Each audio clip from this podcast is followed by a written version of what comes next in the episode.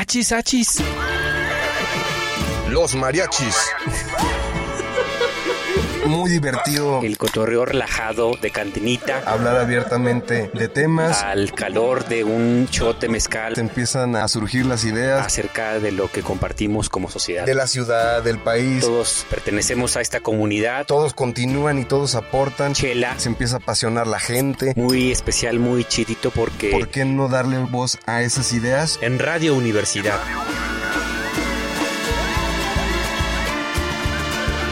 Achis, achis. Los mariachis. Con Chuy Monsiváis. Con Poncho Méndez. 88.5. 91.9 FM en Matehuala.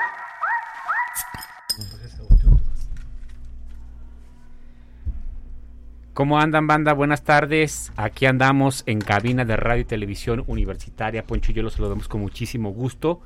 Eh, un miércoles más para continuar conversando. Ustedes saben, la agenda pública local, nacional e internacional. Ya saben que aquí con la Marechiza siempre tenemos buenos temas para conversar. Poncho, ¿cómo andas? Muy bien, Micho, y bienvenidos a todos. Y pues a media semana de a media semana de salir de vacaciones aquí en Radio Universidad. Así es que a todo dar. Sí, mi Poncho, ya eh, la universidad se prepara para este periodo vacacional de verano. Ya por ahí en algunas, este, bueno, en algunos espacios eh, también se nota como eh, menos intensidad, ¿no?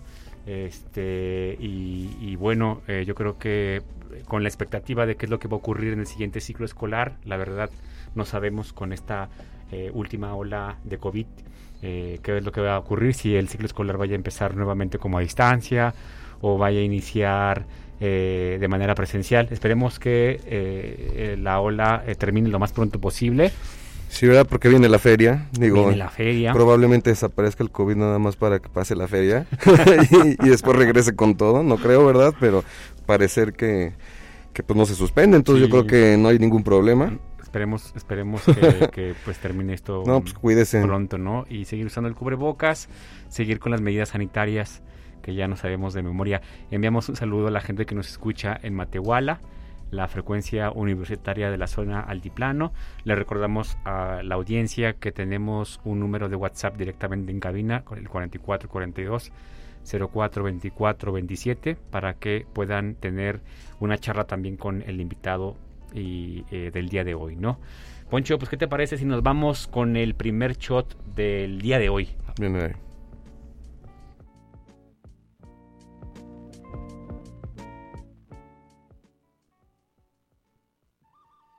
Pues como ven, nos aventamos el top 3 de noticias.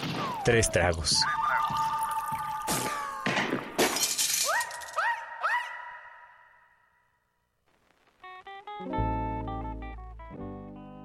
Muy bien, Poncho, pues quiero decirte que eh, tenemos una, un primer shot, creo que bastante relevante para la vida pública de San Luis Potosí. Mm, eh, queremos aprovechar este espacio para eh, compartir pues eh, un pronunciamiento justo de la red de mujeres periodistas eh, de San Luis Potosí. El pasado 15 de julio hubo reunión por parte del mecanismo estatal de protección al ejercicio de personas defensoras de derechos humanos y periodistas.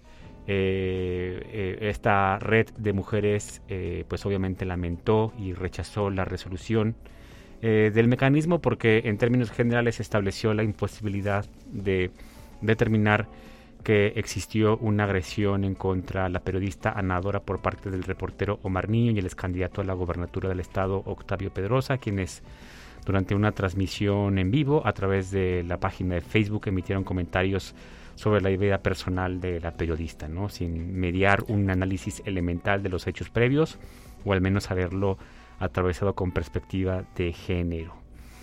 Eh, lo que destaca este comunicado de la red de periodistas es que la coordinación de la unidad de protección del mecanismo, en voz de su titular, la antropóloga Verónica Onofre, aseguró que no es posible para nosotros determinar que la supuesta agresión fuera contra la periodista y no es posible tampoco determinar que esto fuera una agresión.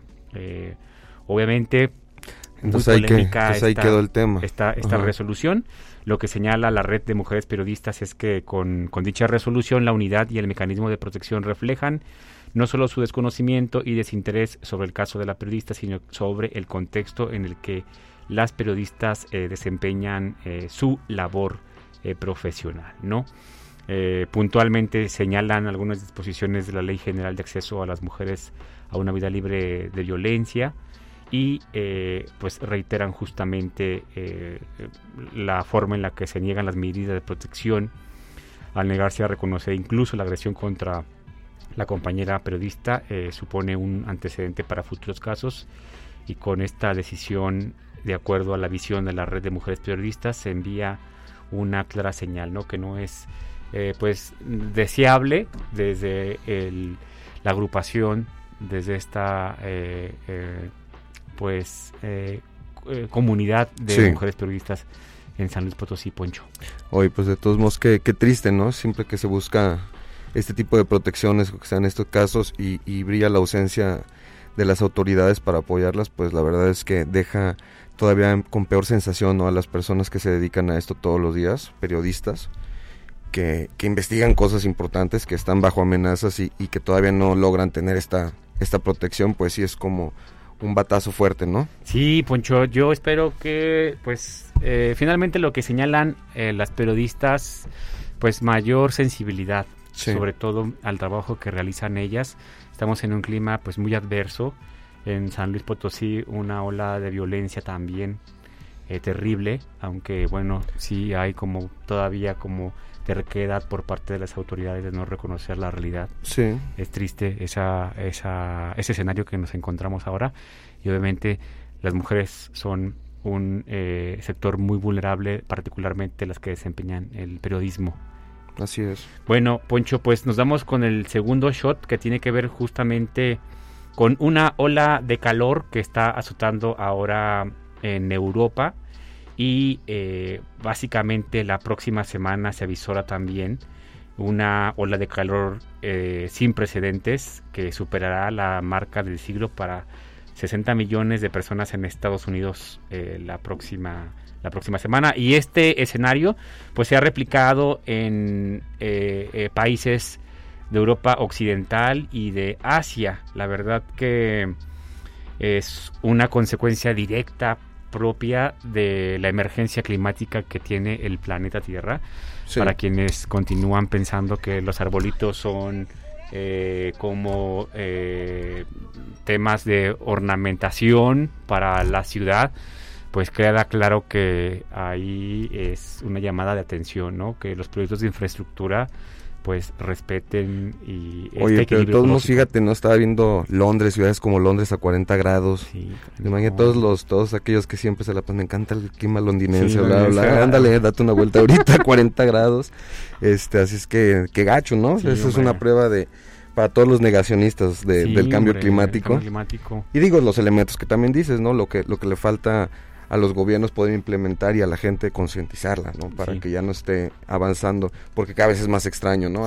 este, a ver este tipo de fenómenos. Bueno, y sobre todo, Poncho, ¿sabes que Este tema también está relacionado con la crisis eh, del, del, abasto de agua potable en muchas zonas del país. Bueno, aquí en la zona metropolitana lo estamos viviendo y particularmente lo que está ocurriendo también en, en Nuevo León, particularmente en la zona metropolitana de Monterrey está complejo el, escenario y ya hemos hablado en algunas ocasiones, pues la responsabilidad, por ejemplo, también de las empresas, las grandes empresas, obviamente nos piden a los ciudadanos que ahorremos, claro. pero pues finalmente quien no quiero decir con esto que no tengamos una responsabilidad los ciudadanos, ¿no?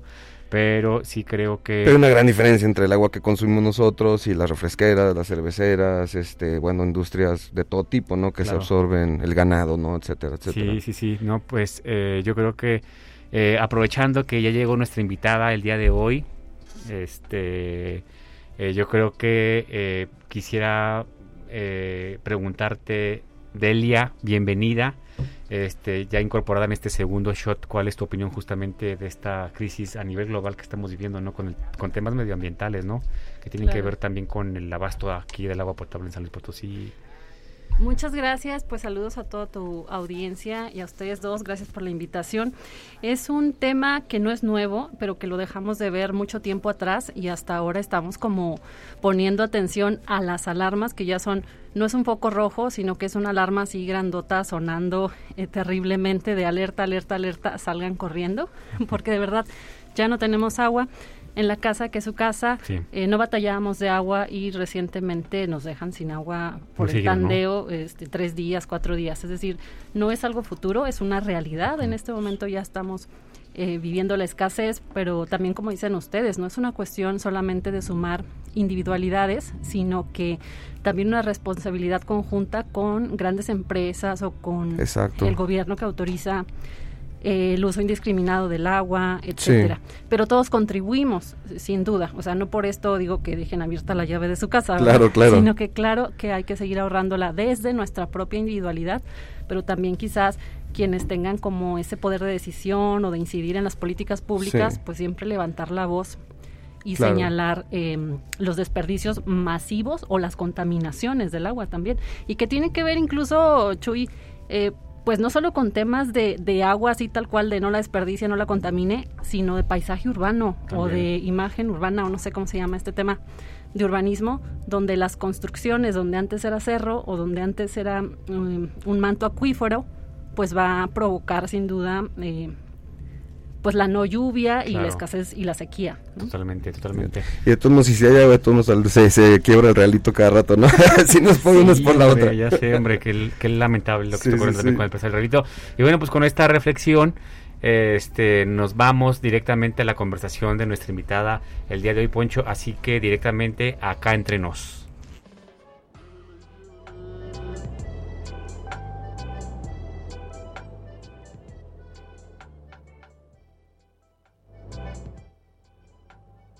Pues es que el que sabe, sabe y el que no es jefe, mi poncho, la neta. Como los artesanos mexicanos no son solo artesanos, son unos grandes artistas, complejos artistas.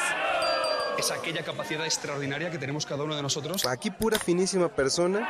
Pero también no todo dato personal es un dato sensible. ¿Todo el mundo aprende exactamente igual y a todo el mundo le conviene aprender exactamente de la misma manera? No. Pero ya llegó la variedad. Continuamos con un correazo que se llama El Circo. Acá entre nos. ¡Márquele con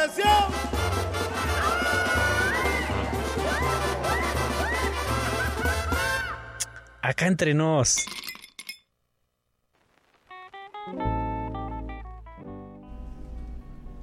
Muy bien, Poncho, pues estamos ya en esta conversación, la favorita de Achis, Achis, los mariachis, y de verdad estamos muy contentos de tener aquí a la abogada Rosadelia García para hablar un tema eh, que creo que es muy importante y relevante para las relaciones laborales en nuestro país, particularmente la reforma laboral y el papel de las abogadas y los abogados eh, en una reforma pues que busca finalmente mejorar también el ambiente, eh, las relaciones de trabajadores y patrones en, nuestro país, ¿no, Delia?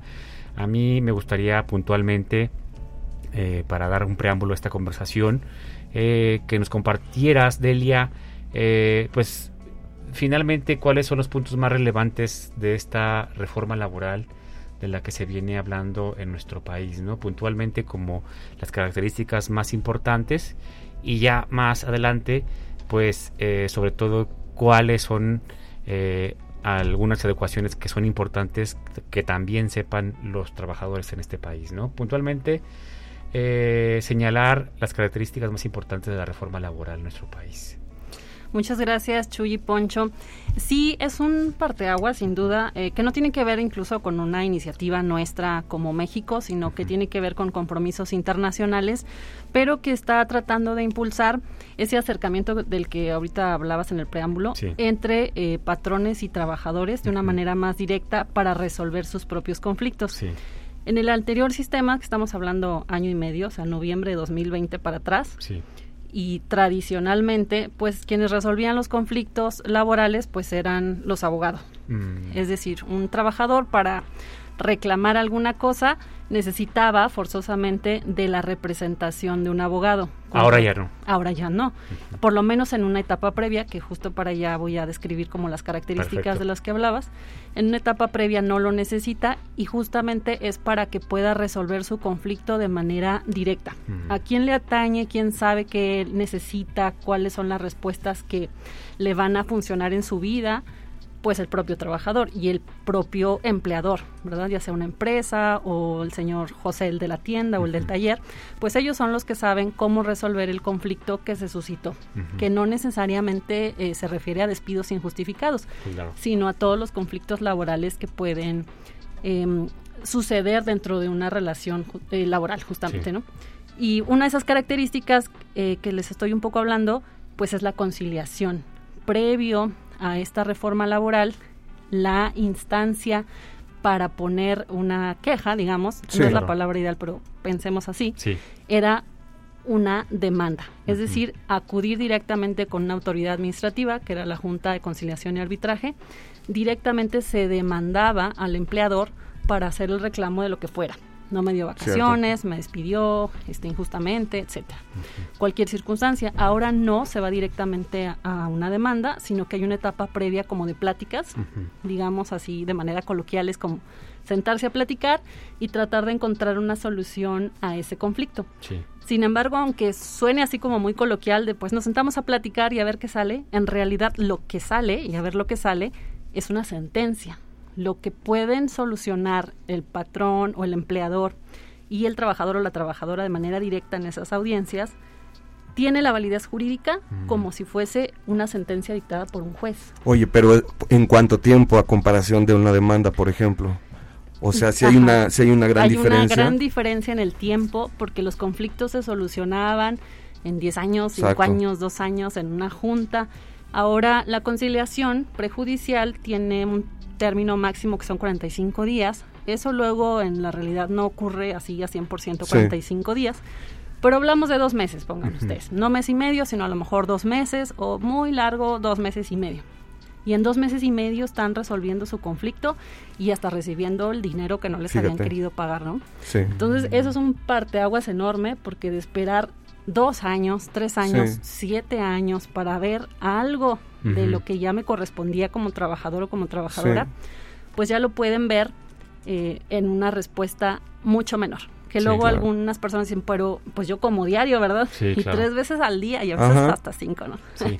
Claro, pero el tiempo se vuelve pequeñito en comparación, justo Poncho, al tiempo que tomaba antes. Claro, sí, tú dices, este, era cuestión de los abogados, no estaba el abogado del patrón, el abogado de- del, del trabajador, y pues ahí se la echaban por meses y, y, y bien a todo dar, ¿no? Mientras lo único que se necesitaba era poner al, al patrón y al trabajador de frente y, y platicar, ¿no? El Claro. problema y poder llegar a una, a una solución Sí, más rápida. Y que más adelante vamos a platicar justo de eso, ¿verdad? ¿Cuál es el papel del abogado? Claro. Porque no es que ahora ya no funcione Sí. o que ya no se necesite, claro que se apoya. Claro. Y bueno, otra de las cosas importantes, eh, Chuy, pues tienen que ver también con el sindicalismo, este, pero esto es a nivel eh, federal. Claro. Eh, de manera local, pues los centros de conciliación solamente se dedican a eso, Sí. pero los centros de conciliación federal, que es de registro laboral también, pues hablan también de los registros de los contra- contratos colectivos. eh, ahora también se votan a los miembros de los sindicatos de manera secreta y directa y no como de dedazo, digamos, ¿no? Mm, Que es Cualquiera- importante eso, ¿no? Para Ajá. el tema de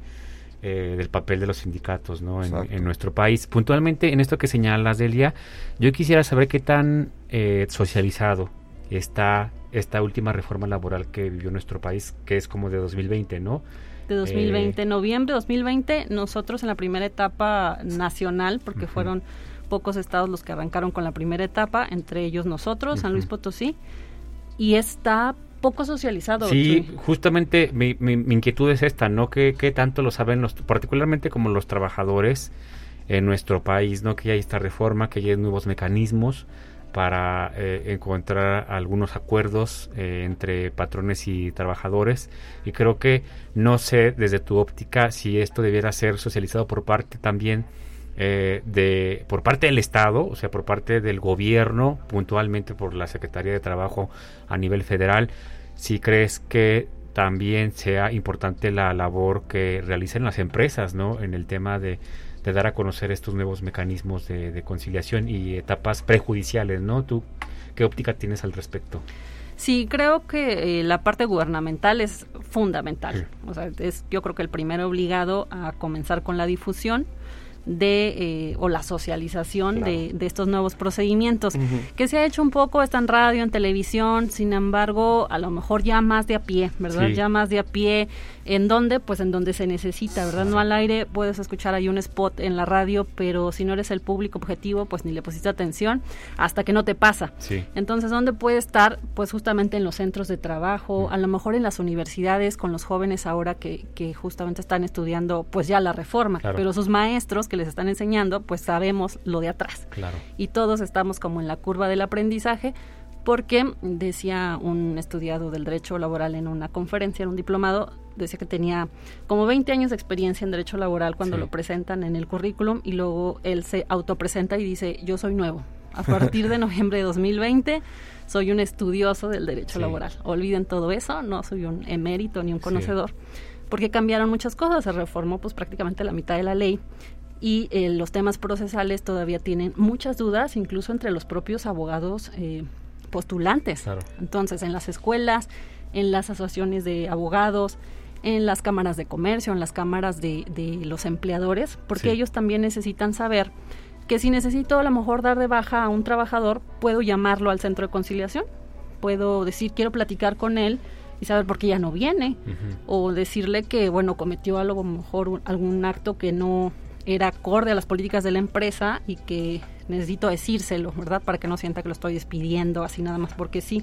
No lo sé, pueden ser como muchos ejemplos, pero lo que quiero decir es que no solamente los trabajadores tienen la oportunidad de llamar a su empleador, sino que el empleador también puede llamar a su trabajador y sentarse a platicar con él sobre la cuestión que sea, ¿verdad? Y por ejemplo, Delia, desde tu perspectiva también, como abogada, eh, eh, pues con eh, amplia experiencia en el tema laboral, el espíritu de esta reforma pudo incorporar en algún punto un equilibrio eh, entre la mejora en el reconocimiento de los derechos de las partes involucradas en estos conflictos laborales y también como la productividad eh, como en términos eh, macroeconómicos para el país. No sé yo quisiera tener como una visión una reflexión tuya desde este punto no si la ley protegió en alguna medida temas que tengan que ver con la productividad este pues porque sobre todo en otros países en algunas regiones del mundo se está discutiendo por ejemplo la jornada laboral de cuatro días a la semana no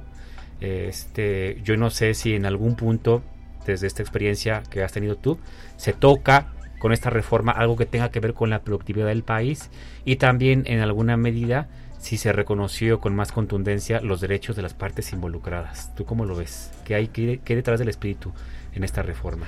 Creo que el tema de la productividad todavía estamos ahí como caminando y todavía como discutiendo en si la productividad se refiere a mucho tiempo en el trabajo o a calidad en lo que hacemos, ¿verdad? La productividad es la calidad en lo que hacemos, ya sea en el sector público, en el sector privado o hasta desde el sector individual, ¿no? Ahora que está muy de moda el tema del emprendedurismo. Sí que luego se vuelven empleadores, porque dice, bueno, soy un, em, soy un emprendedor y vendo tamales, pero luego contrato a alguien para que me ayude, pues entonces ya es un empleador ahora, Cambia ¿verdad? Tu rol. Cambia su rol.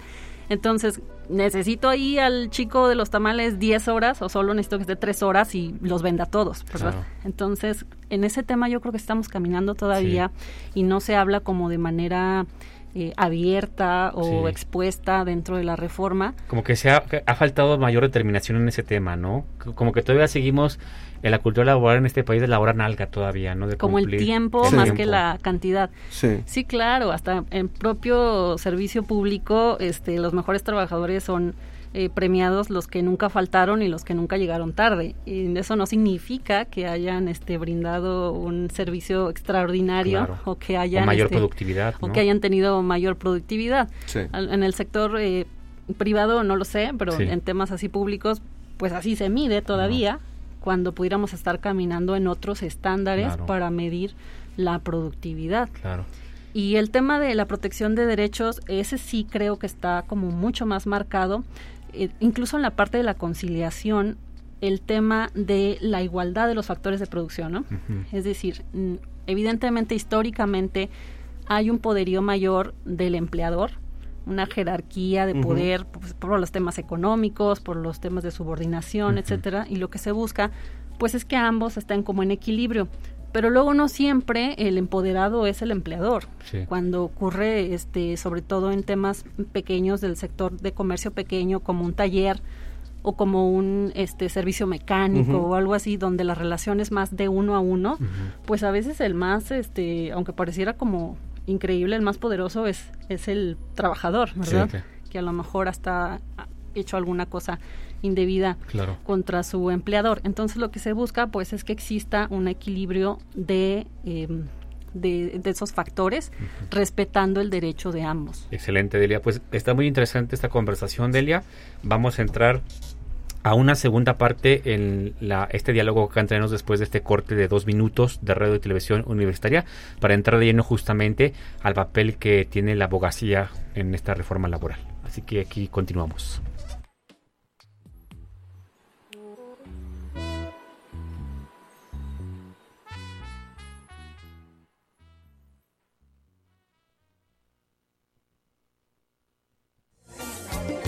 Oye, Michuy, aguántame no que voy al baño. Mi Poncho, los mariachis no van solos. Regresamos. Oye, carnal, ¿qué te estaba diciendo?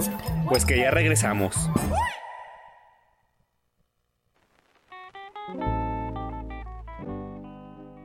Muy bien, muy bien, Marichisa, Poncho, pues estamos aquí escuchando atentos eh, las reflexiones de nuestra invitada del día de hoy. Eh, la abogada Rosadelia García, eh, platicándonos las características más importantes de la reforma laboral que se concretó en nuestro país en noviembre de 2020. Y antes de entrar a esta conversación, justamente el papel de la abogacía, Poncho, yo quiero preguntarle a, Adelia, eh, pues el reconocimiento más elemental de las instituciones que tienen que ver justamente con la justicia laboral en nuestro país, ¿no? Para quienes nos escuchan, cuáles son las instituciones que debemos reconocer así como a grandes rasgos, ¿no? Porque pues obviamente sabemos que hay pues una Secretaría del Trabajo a nivel federal, este, tenemos aquí una estructura a nivel del gobierno del Estado, entonces saber como las instituciones más eh, importantes en un posible escenario de conflicto laboral, ¿qué, ¿qué necesitamos saber los trabajadores del día? Como te decía en una primera parte, tendrían que acudir forzosamente al centro de conciliación. Pero hay dos, el federal y el local, según las competencias de su trabajo, ¿verdad? Según a lo que se dediquen, será la competencia de quien deba conocer. Entonces, ese es como el primero que tienen que saber, pero la reforma eh, contempla que el centro de conciliación laboral es previo a la demanda y que si no hay un arreglo ahí, o sea, no significa que ahí vaya a haber un arreglo, puede ser que no sea conciliable el procedimiento o el asunto que tienen en discusión y entonces tendrán que forzosamente demandar. Eso será frente a un tribunal. Antes estaban las juntas, que era el órgano colegiado administrativo que resolvía los conflictos, ahora ya no resuelven esas personas, resuelve un juez. Entonces, una de las cosas también muy importantes es que se judicializa el sistema de la justicia laboral. Resuelve una persona formada en, eh, evidentemente, en los temas eh, laborales, pero con conocimientos y con aplicaciones de un juez.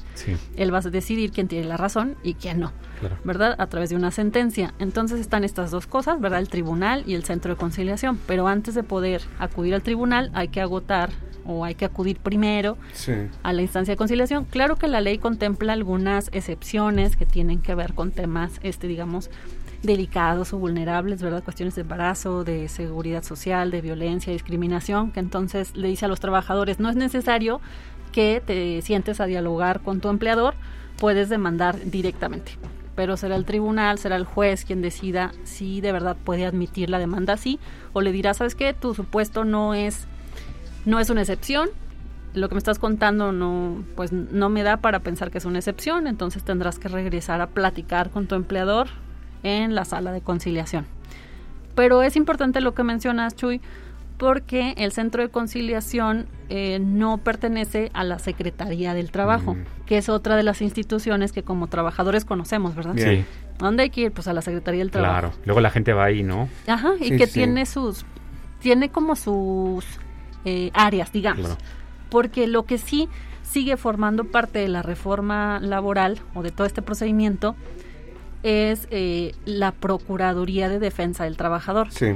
Que ellos sí forman parte de la Secretaría. Y claro que va de la mano, porque el abogado, o justamente el papel del abogado, pues sigue siendo muy importante en la asesoría, en el acompañamiento de los trabajadores y también de los empleadores. Pero en el caso de la Procuraduría, pues es solamente para los trabajadores y es de manera gratuita. Sí. Es decir, ya no se necesita contratar un abogado particular o gastar en eso para tener un apoyo legal. Claro. Para que alguien me acompañe y me digan, pues a lo mejor sabe que no entiendo estos temas o qué significa esta palabra o en mi caso particular que me podría convenir más. Claro. etcétera. Sobre todo gente que a lo mejor no tiene en ese momento para costearse. De por sí ya trae la bronca, ¿no? Laboral, de que si lo corrieron, que si no le han pagado, cualquier cosa. Todavía tener que estar buscando este pagarle a un abogado, pues ha de ser muy difícil. O sea, digo, qué bueno que existan estos mecanismos. Ahora, por otro lado, a mí me gustaría saber qué tan bien han recibido, por ejemplo, los abogados, en este caso, así como tú dices que pues que esto ha provocado ponernos a estudiar de nuevo, ¿no? Y a, y a, y a empezar a conocer las, los mecanismos, etcétera. ¿Cómo lo han tomado los abogados? ¿Se han adoptado bien? ¿Les ha gustado? ¿O ha pasado, por ejemplo, no sé si recuerden cuando es el cambio al acusatorio penal, Claro. que muchos pues se resistí, se resistieron, nos resistimos, ¿no? A la Claro. vieja escuela de no, no, no, y, y ha habido muchos problemas en ese aspecto. Bueno, ¿qué está pasando con esta misma situación, pero en, en- en lo laboral? Que claro, que fue una reforma también como de esa magnitud. Sí. Y un poquito más, porque la ley le dio como más prioridad a lo laboral en generar, por ejemplo, sentencias eh, dentro de una conciliación con la categoría de cosa juzgada, ¿verdad? Decimos los abogados, Sí. que es una sentencia lo que están firmando las personas que están conciliando. Fíjate que desde una experiencia como, digamos, hasta personal, eh, que me toca iniciar también con el primer día del Centro de Conciliación Laboral y a lo largo de este año y medio, pues ha sido un poquito picar piedra con muchos abogados tradicionalistas que estaban acostumbrados a intervenir en las audiencias. Dentro de una audiencia de conciliación laboral, los abogados no tienen intervención, sobre todo el abogado del trabajador. A lo mejor si es el apoderado de la empresa, pues claro que tiene voz, ¿verdad? Sí. Es justamente el que va a negociar o conciliar. Pero el, acompaña- el acompañante, porque la ley no eh, genera poderío, no le da la representación al abogado, sino que lo nombra, incluso regresamos a esta palabra de persona de confianza. Un trabajador puede acompañarse en una audiencia de conciliación por alguien, por su mamá, por su papá, por un amigo, y no necesariamente ser abogado Fíjate. o por un abogado, que le da como ese apoyo moral de entrar a una discusión con alguien que evidentemente es de un, de un punto de partida más Ajá. poderoso que yo, ¿verdad? Porque es el de la empresa, Sí. es el que tiene otra jerarquía diferente a la mía en una posición de trabajador. Entonces, sí les costó un poquito entrar a las audiencias y quedarse callados, porque los abogados somos este habladores, ¿verdad? No, hombre, para nada. No, hombre. como No nos que gusta. necesitamos este decir y un poquito también todavía está como esa idea de es que si no hablo va a pensar que me está pagando por nada. Claro. Entonces necesito que él note que yo estoy aquí para defenderlo. Cuando la defensa puede ser muy sutil, ¿verdad? Sabe que esto no lo voy a permitir, esto tampoco, bla, bla, bla. Este, lo que a usted le correspondería es esto. En su caso particular, incluso sabe que ni conciliemos, ¿verdad? Un trabajo de 30 años y le quieren dar la mitad de su liquidación, bueno, pues vale la pena a lo mejor irse Sí. a, a juicio si tienes todos los elementos para Cierto. acreditarlo, no lo sé. En algún como ejemplo. Claro. Entonces, esa parte les ha costado eh, a los abogados postulantes como dejar que sea su cliente quien tome las decisiones, porque siguen siendo como ellos los que quieren tomar la decisión. De no, eso no te conviene. Pero eso tiene que ver no solamente en el ámbito laboral, sino que cuando nos deconstruyeron a los abogados, que a mí me tocó eso, porque a mí me enseñaron, mecanismos alternos de solución de conflictos Sí. no existía cuando yo estudié la licenciatura. Lo estudio después, en Claro. diplomados, y voy conociendo, y luego entré también a la parte de la justicia restaurativa, etcétera. Y de construir esa parte de el cliente tiene la razón y el otro este no y tenemos que destruir al otro. Sí, sí, casi casi. Sí. y mi cliente no sabe lo que quiere yo yo sé lo que él necesita verdad entonces de construir todo eso no solamente lo laboral sino el mecanismo en sí.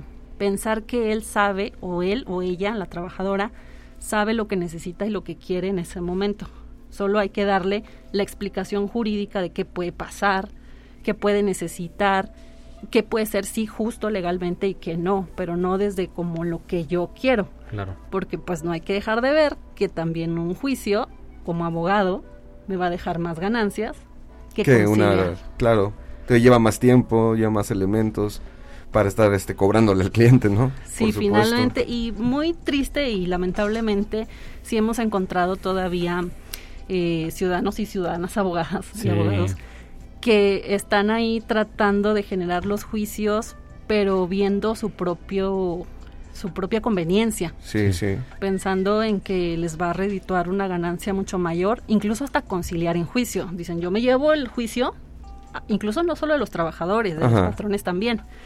No le ofrezco lo que me dijo realmente mi cliente, le ofrezco menos para que me diga que no, llevármelo a juicio y entonces en juicio concilio. Pero yo ya le cobré a mi cliente Por la supuesto. contestación.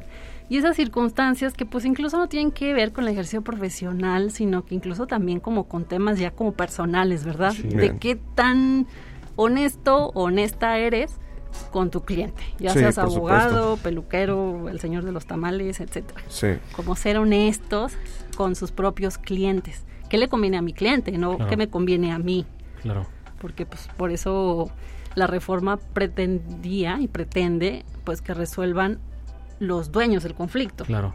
Los Y, y en ese tema, Delia, justo que nos compartes, eh, ciertamente las nuevas formas de, de resolución de conflictos, de controversias, pues han cobrado un papel muy importante en, en, pues en esta reforma laboral y en otras áreas del derecho también, ¿no?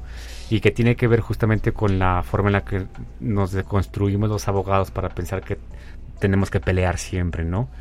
Y, y- y finalmente hay etapas prejudiciales de conciliación hasta en temas familiares en donde eh, pues está este desafío de asumir esta nueva escuela en la formación de los abogados en nuestro país.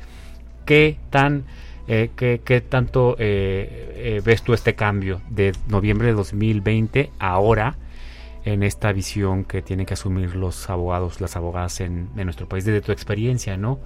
Así ha existido disposición. También yo creo que el papel de las universidades, de las instituciones de educación superior, para profesionalizar a las abogadas y los abogados en estas nuevas áreas y en estas nuevas reformas. ¿Tú cómo ves este cambio, esta transición? ¿Se está dando con un, de manera consistente?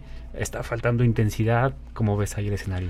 Sí se está dando eh, en buenos términos, digamos, Chuy, porque de año y medio para acá, digo, de manera como particular y así hasta los puedo yo como visualizar con nombres y caras, eh, sí ha cambiado, a lo mejor como los más recios que todavía iban y trataban de, de dar incluso un discurso en la audiencia, como si estuvieran Ah, dando los ¿no? alegatos Sí. y así. Y no, bueno, licenciado, es que aquí no es la etapa, ¿verdad? Entonces, es que tengo pruebas, etcétera. Pues ya cambiaron su pensamiento, pero justamente porque pues nadie sabíamos cómo era como el nuevo procedimiento. Este, entonces todos tuvimos que estudiar, por supuesto. A lo mejor nosotros primero que, que algunos de los que estaban postulando, porque pues era parte del examen para ingresar.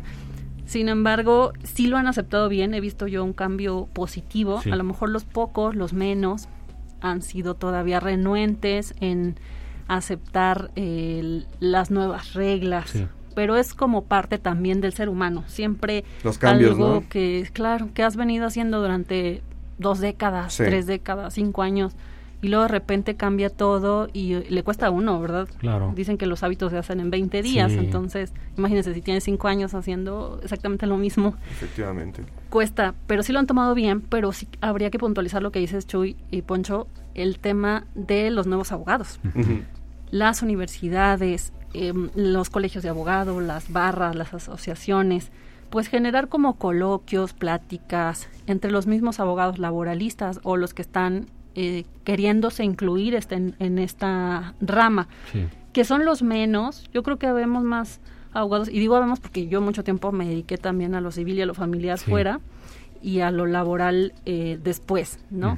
Pero hay muchos más abogados que se dedican a la cuestión civil y familiar que a lo laboral. Que a lo laboral. Es como un grupo hasta reducido. Muy pequeñito a comparación al número de abogados que existe en San Luis, ¿verdad? Lo dicen que si gritas abogado ahí en la Plaza de Fundadores todos voltean. todos voltean, Todos voltean, el señor de los tamales. sí, ya me acabo de, titular, ¿verdad? Y este es mi hobby. Claro, pues ¿sí? casi no vemos. Entonces, a comparación del número de abogados que hay, los laboralistas son como muy pequeños el grupo. Mm. Y pues habría que impulsar por ahí a las nuevas generaciones porque hay mucho campo. Claro. Hay mucho campo y también los ciudadanos creo que necesitamos también ir renovando opciones. Claro. No nomás tengo A, B, C y D. Y porque eso me dijeron que eran los buenos y son cinco, ¿no? Claro, tiene que haber muchas más opciones, nuevas caras, nuevas generaciones, generaciones que ya traen el chip cambiado, este, digo, no porque los abogados más grandes de edad no lo sean, sino porque tenemos que ir dejando también esa brecha hacia las nuevas generaciones. a lo mejor nosotros estamos como en medio, pero tendremos que ir jalando hacia las nuevas generaciones, agarrándonos de los de mayor experiencia, que ellos nos suban también, pero a su vez nosotros dando la mano también a los nuevos para que sigan caminando con nosotros. Sí, tres acciones que eh, tú puedas eh, vislumbrar Delia y consolidar esta reforma laboral? ¿Cuáles crees que serían como los tres elementos más importantes para cumplir con los objetivos de esta reforma laboral? A lo mejor alguna que tenga que ver justo con esta formación profesional de la que nos hablas, a lo mejor una que tenga que ver, no sé, con el, la forma en la que se asumen los profesionales del derecho puntualmente en esta reforma, a lo mejor alguna acción por parte del, del gobierno, puntualmente de las secretarías eh, de Estado justamente relacionadas con esto. No sé si puedas distinguir en este momento como tres elementos, tres acciones importantes que se tengan que estar eh, ejecutando a partir de ya para lograr lo más pronto posible como una consolidación a esta reforma. ¿Tú qué piensas? ¿Qué, visualizas? Pues mientras me haces la pregunta estoy así como rápido pensando, ¿verdad? Sí. Pero justo lo que decíamos en esta charla, pues hay dos cosas que sí podríamos resumir, como la profesionalización de todos, de todos, o sea, de todas y todos, es decir, los abogados, postulantes, la gente que está en el tribunal, la gente que está en el centro de conciliación, como todos los operadores del sistema, tendríamos que seguirnos profesionalizando en un montón de temas, en muchos temas que tienen que ver alrededor de los temas laborales. ¿verdad? Es decir, el tribunal no tendría que conocer solamente de cómo se aplica la ley, sino que a lo mejor también conocer qué es lo que pasa ahí abajo en conciliación. Digo abajo como pensando en una escalera, claro. hasta llegar al, a la resolución. Claro. Y ahí me imagino que entran asociaciones de abogados, colegios de abogados, entran también las universidades, ¿no? Y entran las mismas autoridades del área, ¿no? Yo creo que estarían La parte gubernamental, sí, porque nosotros tendríamos que estar dando a lo mejor nuestras experiencias a, a los estudiantes o a los abogados de afuera, que no están en la operación, sino que están acompañando a los empleadores o a los trabajadores y trabajadoras. Entonces la profesionalización de todos es fundamental y es mm. como de ya, todos, forzosamente, seguir impulsando a lo mejor más diplomados, cursos, eh, coloquios, conversatorios, etcétera. La otra parte es la justamente la socialización mm. o la difusión de estos nuevos procedimientos entre la sociedad en general, entre los estudiantes de derecho, entre los propios abogados postulantes y entre nosotros mismos, porque a lo mejor nosotros que empezamos, yo particularmente que estamos en el centro de conciliación, a lo mejor en un principio no nos ha quedado claro cómo funciona el tribunal o cuáles son los criterios que está tomando el tribunal o cuáles son los criterios que se están adoptando en la Suprema Corte. Luego nos enrolamos tanto en el trabajo que no vemos el trabajo de otros. Entonces también, bueno, a ver, que creen que ya en el tribunal está pasando tal cosa o la Suprema Corte ya resolvió algunos amparos en este sentido, pues para ir mejorando también nuestra acción. Y viceversa también en el tribunal conocer la parte de acá los abogados cómo socializar. Y entre los entre los ciudadanos es importantísimo que conozcan el nuevo procedimiento porque nos hemos encontrado con muchos trabajadores y trabajadoras que creen que necesitan un abogado.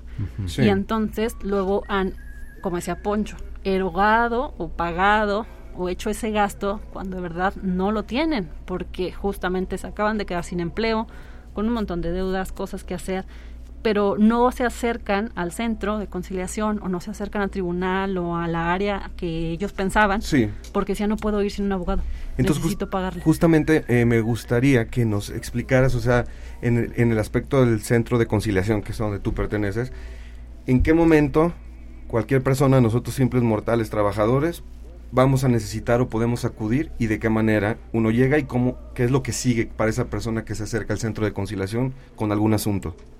Es primero ir, Ajá. ir nada más, o sea, puedes ir solo. ¿Por qué tipo de situaciones? ¿Cualquier, tipo de situación laboral? de conflicto laboral que les cause inquietud, ¿verdad? Generalmente, pues dicen, pues ya me despidieron, etcétera, que es como, claro que tengo que demandar porque no me han dado mi dinero. Pero pueden ocurrir muchas circunstancias, Sí. desde no me dan mis vacaciones, me están obligando a ir muchas horas y no me las pagan. Muchas cosas que puedan suceder al interior de, de su centro de trabajo y que crean que puedan hablar con su patrón.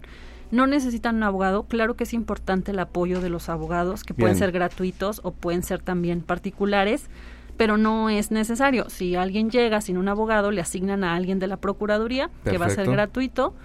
La orientación es gratuita, la representación en ese momento en la audiencia es gratuita. Si siente más confianza con algún abogado este, que ya conoce o que le recomendaron, claro que puede ir. Pero lo que quiero decir es que no es obligatorio. No es, no es obligatorio, no es necesario. o sea, que no sientan esa presión ¿no? de, de contar. Pueden ir, acercarse y desde el momento uno ustedes los van a ir guiando en este procedimiento. Así es, y todo es gratuito, las solicitudes son gratuitas. Fíjate que luego nos hemos encontrado ahí, porque nos cuentan ya después los trabajadores, ¿no? Sí. Que, que les cobran las solicitudes, que es la misma que nosotros tenemos, que es un trámite gratuito. Ya. Y eso sucede pues en este y en un montón de trámites Sí. gubernamentales que, que hay en San Luis y en Claro. México, que siempre hay alguien que te puede decir, yo te lo hago, pero te Te cobro tanto, y ya sabes que es gratis, pero... Sí. Pero modos Ahí. encontrando ahí la tranza, ¿no? Ay, sí, exacto. Pero aquí la cosa es que a lo mejor no saben que es gratis, que no tiene ningún costo, es una copia donde ahí uno llena sus datos, los datos del empleador, se anexan los datos particulares y se presenta y no tiene ningún costo. Entonces nos hemos encontrado que ese mismo formato de fondo, o sea, esos mismos datos los ponen en otro formato, a lo mejor le ponen colores y el logo del despacho y entonces eso ya cuesta no sé cuánto. Claro. ¿no? Sí. Entonces esas cositas pues no se valen porque pues justamente se trata de esa honestidad que les decía en un principio, Claro. ¿no? De, es muy importante tu apoyo, pero pues siempre como honesto, Sí. ¿verdad? Yo voy a ir a representarte, orientarte, pero eso es gratis. Vamos a presentar la solicitud, a lo mejor lo que cuesta es mi acompañamiento como abogado. Claro. Porque el hecho de desplazarnos a Claro. Sí, sí. atender un asunto como abogado, pues claro que tiene un costo, ¿verdad? Pero ser claros así, lo que te cuesta es mi acompañamiento, este, lo que cuesta es mi asesoría, Sí. y que voy a estar contigo, etcétera, eh, la representación, que aunque no sea directamente con el empleador, pues eh, la representación aquí, ¿verdad? Que te ayudo a desglosar tus dudas, a generar una cuantificación con pesos y centavos, Claro. Este, a vislumbrar qué puede ser en un futuro eh, si no se resuelve, cuáles son como tus opciones legales como trabajador o como trabajadora. Excelente. Oye, y una, a mí me gustaría preguntarte, ¿en dónde está ubicado el centro de conciliación? Donde está la Secretaría del Trabajo, que está justamente en Plaza Tangamanga, Sí. ese edificio como de vidrio Sí, claro, sí. que está frente hacia la plaza, Sí. Plaza Citadela. Sí, Ajá. ahí Este, está. Ahí, pero hace cuenta que el sótano. Ya. Bien. O sea, habilitaron hacia abajo y entonces eh, ahí está, es gratuito, se pueden acercar. Excelente. Este, como dice Poncho, bueno, solo o acompañado. Muy Bien. Oye, oye, Poncho, este, a mí me gustaría aprovechar con estos cinco minutos que nos quedan del programa, eh, pues que Delian, desde su experiencia, nos pudiera compartir como eh, cuáles son eh, los derechos más elementales que un trabajador debe tener como de manera permanente en su conciencia, ¿no? Y que me imagino que serán los casos eh, más frecuentes que llegan ahí al centro de conciliación, ya que a veces a lo mejor no damos por sentado, ¿no? Entonces, como así un repaso rapidísimo, Delia, de como cuáles serían como aquellos derechos que un trabajador debe tener siempre presente que un empleador no debe eh, violentar, ¿no? Como cuáles serían. Claro, y bueno, así sonar como más coloquial para Sí, no hacer como claro. términos, porque Excelente. justamente estamos aquí dialogando con Exacto. los mezcales. Exactamente. Entonces, Pues es el salario, la jornada y la dignidad, digamos, de manera, ¿no? El salario está en 172.87, entonces menos de eso por una jornada de 8 horas no podrían estar recibiendo Recibiendo. la jornada máxima de 8 horas. Las jornadas nocturnas, pues acuérdense, tampoco pueden ser tan, tan largas. La cuestión de los menores de edad, tampoco que algo que pueda lesionar como su estabilidad eh, física Claro. eh, incluso no trabajan de noche, los Claro. jóvenes, las mujeres embarazadas, tampoco cuestiones de riesgo Sí. o de noche y todo lo que tenga que ver con su dignidad. Y ahí se abre el panorama pues a la discriminación Por muchos temas, Sí, sí, ¿verdad? sí. Entonces cuando sientan que algo no está funcionando o me está dañando, porque la discriminación o la violencia o el moving laboral es luego, como todas las violencias, como muy sutil cuando no es física, ¿verdad? Claro. No, pues mi jefe no me golpea, pero me maltrata y me hace quedarme más horas, solo yo tengo más trabajo, me pagan menos que mis compañeros. Todas esas cosas que como trabajadores nos puede hacer sentir incómodos, hay una alerta. Claro. Y ahí sí, entonces a su abogado de confianza, ¿verdad? Claro. Le pueden preguntar, ¿esto encuadra en algún tema de violencia o de discriminación? Eh, sobre todo en temas de mujeres también, que es lo que sí se da mucho en llegar y decir, eh, es que ella renunció. Y ya cuando dialogamos dicen, pues sí renunció, pero porque había un tema de acoso de un compañero, de su jefe, de su supervisor o de discriminación. Entonces no es una renuncia porque quiso, sino Sí. que finalmente todas las circunstancias orillaron a la mujer a irse de ahí, porque pues quién quiere estar viviendo eso, ¿verdad? Sí. Entonces todas esas cosas se pueden este, conciliar, incluso antes de renunciar. Bueno, eso es como una asesoría gratis, porque yo no puedo cobrar aparte. Oye, aquí están todos aquí en las oficinas alrededor apuntando. ¿eh? este que pues justamente no, Sí. no puede no renuncie mejor vaya al centro y Claro. entonces diga quiero separarme del trabajo por estas circunstancias pero si renuncio sé que voy a perder mi antigüedad otros Cierto, derechos ya sí. ganados pero me quiero ir porque está este tema no qué podemos hacer y alguna solución podrán encontrarse o podrán ir a tribunal y, y reclamar los derechos que su Claro. abogado les diga esos le corresponden verdad Excelente. Oye, Poncho, pues la verdad que hemos disfrutado muchísimo esta conversación que tuvimos con, con Delia. Eh, te agradecemos, Delia, la oportunidad de compartir estas reflexiones. Eh, pues el próximo viernes estará en Spotify este programa que discutimos y reflexionamos el día de hoy para quienes no, no lo hayan escuchado en vivo. Y pues no nos queda más que agradecerte, Delia. Esperemos que haya también otra oportunidad para seguir conversando y socializando estos temas que son bien, bien importantes. sí muchas gracias a ustedes igual Y pues bueno, a todos los que nos están escuchando, muchísimas gracias. Aprovechamos para mandarle un abrazo a Lau, que mañana es su cumpleaños. Ah, Un abrazo a Lau. Y al buen René, que hoy anda tomándose la foto de graduación. Excelente. Que se le andaba pasando la, la, ¿cómo La entrega de papeles. La entrega de papeles. Pero a los dos un abrazote, que son acá los otros dos mariachis ausentes. Y pues a todos ustedes, gracias y nos vemos el próximo miércoles, Michuy. Así es, nos vemos el próximo miércoles. Bonita tarde, adiós.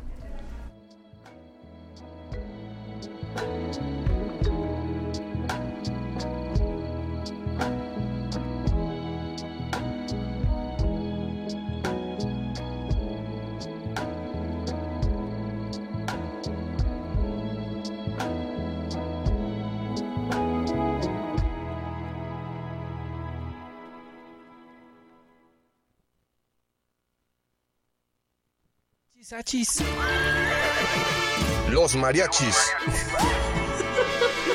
Muy divertido El cotorreo relajado de cantinita hablar abiertamente de temas. al calor de un shot de Te mezcal empiezan a surgir las ideas acerca de lo que compartimos como sociedad. de la ciudad, del país. Todos pertenecemos a esta comunidad. Todos continúan y todos aportan. Chela, Se empieza a apasionar la gente. muy especial, muy chidito porque ¿Por qué no darle voz a esas ideas? en Radio Universidad.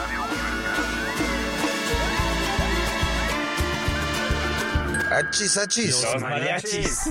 Con Chuy Monsiváis. Con Poncho Méndez. 88.5. 91.9 FM en Matehuala.